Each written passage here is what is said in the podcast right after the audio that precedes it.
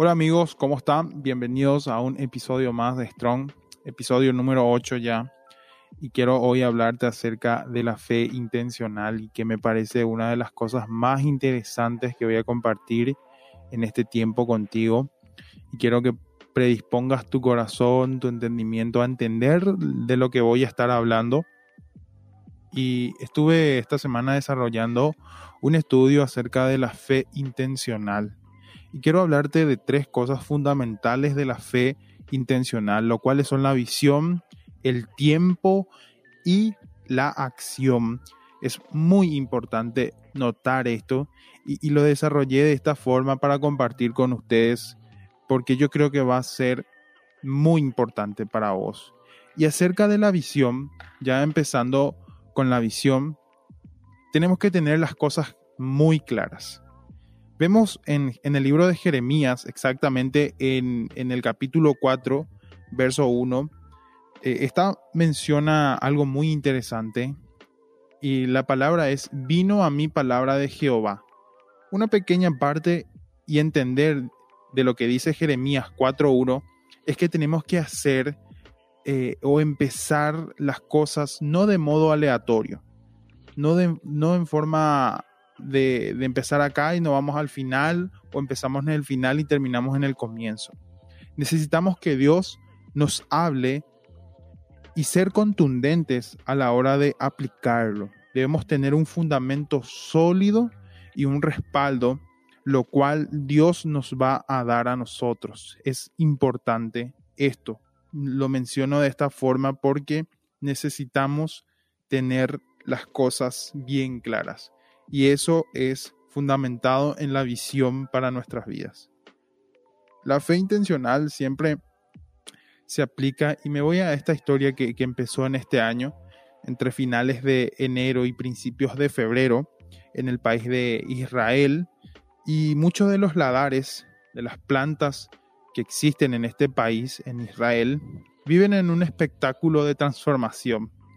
Y me voy a la planta de los almendros porque ellas florecen eh, y se despiertan en un tiempo invernal. Florecen en el invierno. Y por lo general el escenario entero es para ellos es algo asombroso, pues son de los primeros árboles en echar flores.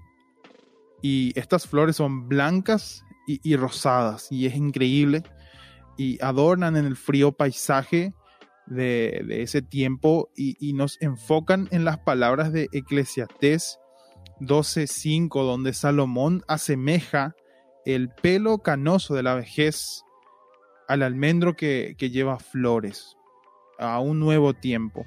Y la Biblia utiliza varias veces este vocablo en sentido figurado y me llama mucho la atención porque si tenemos en cuenta la, precoz floración del almendro, ya que tarda tanto en florecer, el término hebreo para este árbol resulta muy adecuado porque significa literalmente el que despierta.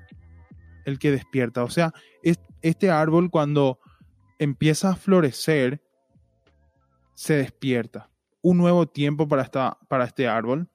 Y por ejemplo, el profeta Jeremías contempló en una visión un retoño, eh, un aroma, el aroma del almendro, y dijo que representaba algo maravilloso para él.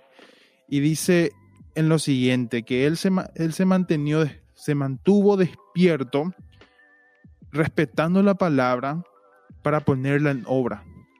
O sea, necesitamos esperar el tiempo de Dios para hacer fundamentar su palabra en el tiempo correcto. Y esto es acerca de la visión que debemos tener con nuestra fe intencional. Porque la fe se tiene que activar en, momentos o tienen que estar activadas en todo tiempo, pero la fe intencional es cuando a vos te, surge nada más ya y empieza ya contigo sin que vos te des cuenta. Y este árbol era el primero en salir luego del invierno y echaba sus flores en primavera y este árbol anunciaba un nuevo tiempo, un nuevo tiempo que ya se iba al invierno y que ya empezaba la primavera.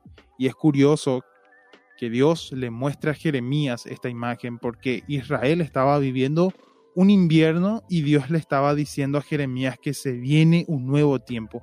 Y yo te quiero decir en este tiempo, yo quizás el invierno, como muchos veo en estos tiempos, muchos están odiando el invierno, están odiando. Pero tenemos que recordar y al escuchar a ciertos pájaros acá en nuestro querido Paraguay, que ya están anunciando que muy pronto va a venir la primavera. Y ese mismo pájaro yo creo que representa a Dios diciéndonos a nosotros, ya pronto va a terminar el, invierno, ya pronto va a terminar todo y va a empezar un nuevo tiempo. Un nuevo tiempo de estación en sí y también quizás muchas veces en una nueva etapa de vida, en algo nuevo que va a terminar lo que quizás en este tiempo te esté quebrantando o te esté llevando a, no confiar en Dios, porque muchas veces los tiempos hacen que nos enfriemos y que no podamos cumplir exactamente la palabra de Dios. Y vemos en este llamado que Dios le dice lo que Él va a hacer. Le muestra una imagen y le pregunta lo siguiente a Jeremías. Le pregunta, ¿qué es lo que ves? ¿Qué es lo que ves? Y Jeremías responde correctamente, porque este muchacho lo que ve es lo que Dios le mostró. No ve la realidad de Israel, no ve sus problemas. Él ve que va a terminar esa temporada fea o la temporada que no estamos pasando bien. Y él dice, yo veo que va a terminar y va a haber un nuevo comienzo. Va a haber una nueva etapa. Los problemas se van a terminar, en ese tiempo para Jeremías era el invierno que se acaba en Israel. Y quizás para nosotros podamos decir, bueno, esto que me está pesando o algo que me está costando lidiar, ya va a terminar. Ya va a empezar el tiempo. Va a empezar los tiempos mejores. Muchos mejores. Porque todos tenemos la misma Biblia, pero todos vemos a Dios de distintas maneras. Porque Dios es un Dios de visión. Y entiendo, ahora lo puedo ver y entiendo eso. Porque en Habacuc, en el libro de Habacuc en la Biblia, Habacuc 2, vemos que Dios le dice, escribe la visión para que corra el que leyere en ella. Es muy importante como familia tener una visión, tener una visión clara para que esa visión sea incrustada y cada vez que te levantes y digas, qué es mi, mi vida, qué es mi proyecto, qué es lo que voy a generar. Y eso sea algo que a vos diga, ah, yo tengo una visión como hijo de Dios y yo no voy a dejar de creer en lo que Dios tiene para mí. Tenemos que pedirle a Dios que nos dé la visión. Y quiero decirte algo al respecto de la visión.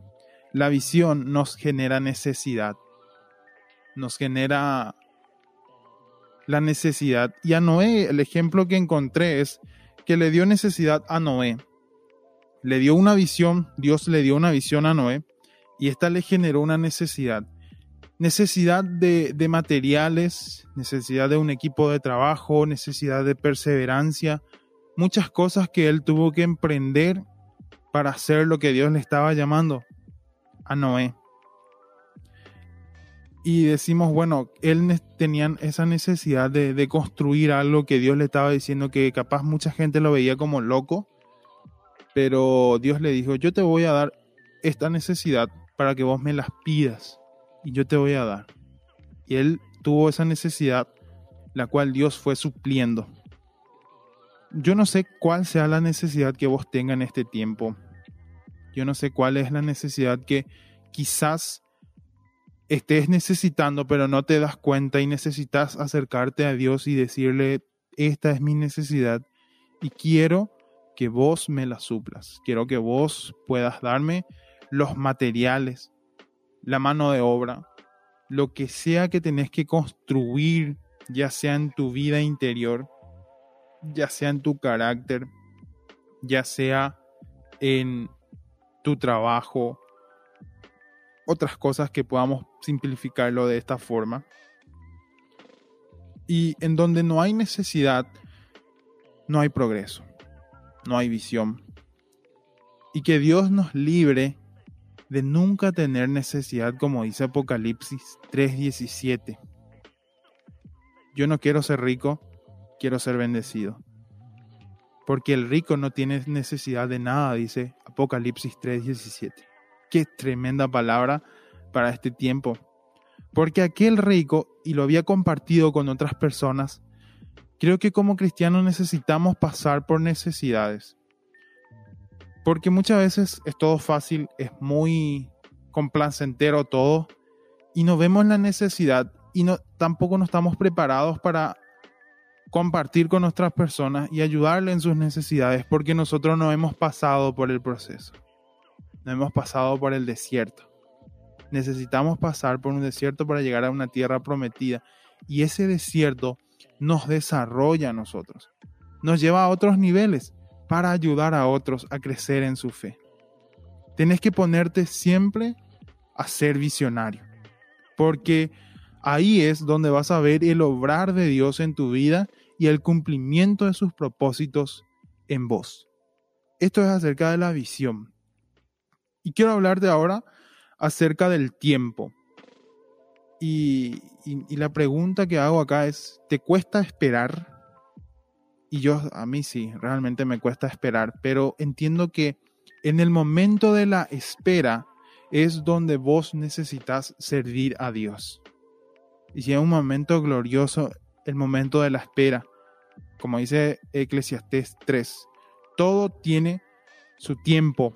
Tiempo de nacer, tiempo de morir, tiempo de llorar y tiempo de reír, tiempo de callar y tiempo de hablar. Dios todo lo hizo hermoso a su tiempo. Este tiempo es especial porque Dios así lo ha planeado.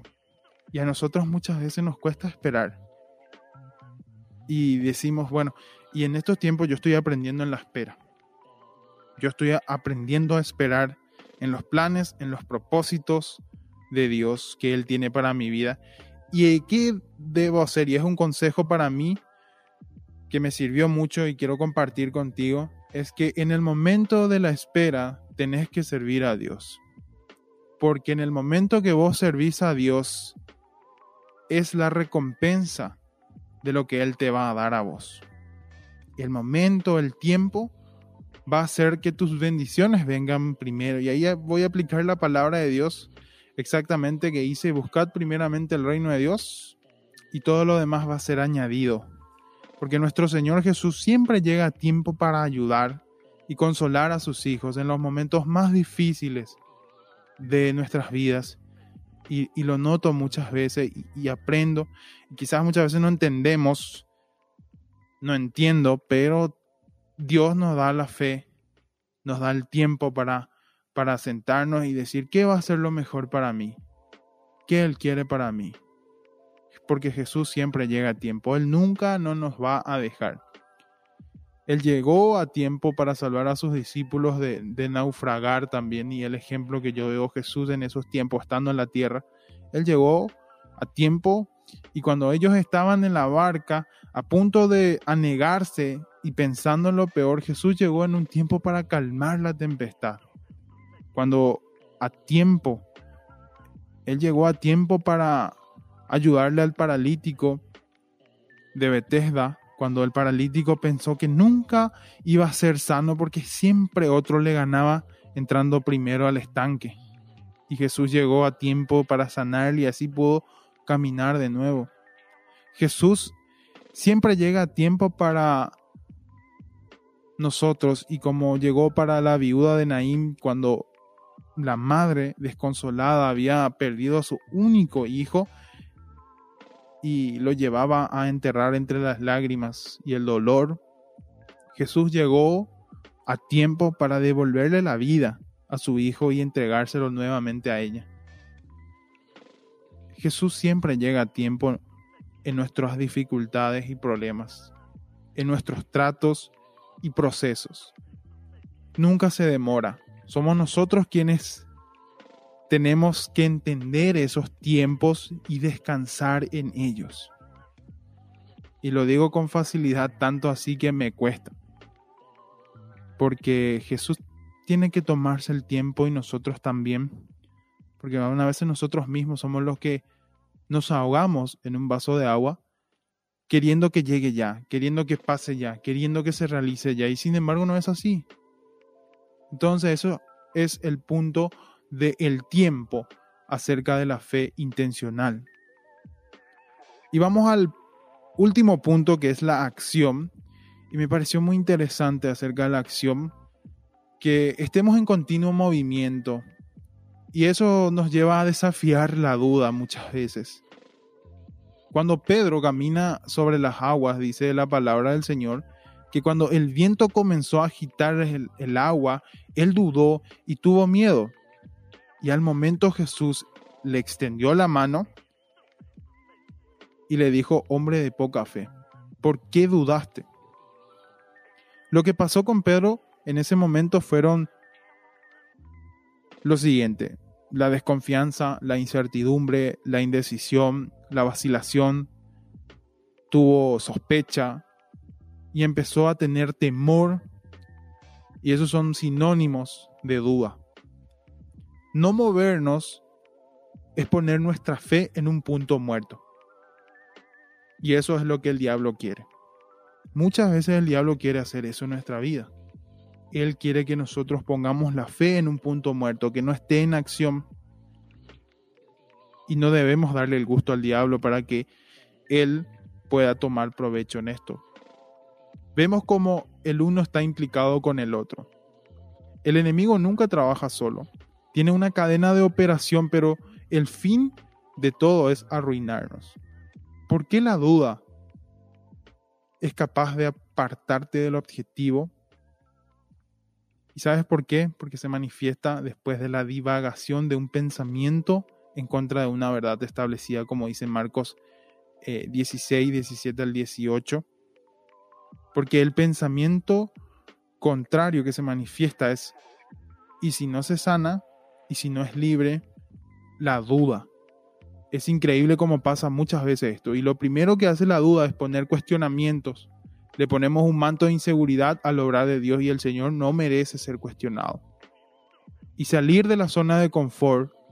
Es loco pensar que si Pedro no hubiese confiado en Jesús y salido de esa barca, para él no iba a, representar la seguridad en medio de todas las olas. Él jamás hubiera experimentado el milagro de caminar sobre el agua junto a su Salvador, si él no salía de esa barca y si él no salía del lugar de confort. Y muchas veces nosotros como cristianos necesitamos salir de la zona de confort. Necesitamos salir porque en ese lugar no vamos a ser bendecidos, no vamos a ser llenos, no vamos a tener otro nivel y nunca vamos a crecer dentro de nuestra zona de confort. Por seguro. Mientras que podés pensar que podés hacer vos mismo, no vas a hacer, porque vas a entender que tu capacidad, la cual te dio Dios, no te va a permitir que eso pase. Porque Él puede hacer de tu vida lo que vos decías. Una vez que tomas un paso hacia lo desconocido y te vas a ir encontrando en una posición de donde lo único que podés hacer es confiar en Dios, lo vas a conocer a Él como el Dios que hace posible lo imposible. ¿Cuál es tu barca hoy? ¿Cuál es el lugar de tu confort que necesitas salir para empezar a desarrollar la fe intencional que Dios quiere para tu vida? ¿Cuál es la zona de confort que tenés que abandonar para poder ver el obrar de Dios en tu vida? Necesitas confiar en Jesús cuando Él te llama a avanzar. Y tenés que tener una fe grande para pensar en las cosas que Él tiene para vos. Así que fueron estos tres puntos que quise compartir con ustedes en este episodio número 8 del Strong. Y te vuelvo a repetir, tener visión, tener tiempo y accionar en esto. Tener acción para que la fe intencional sea un hecho en nuestras vidas. Que Dios te bendiga y espero que este podcast haya sido de mucha bendición para tu vida.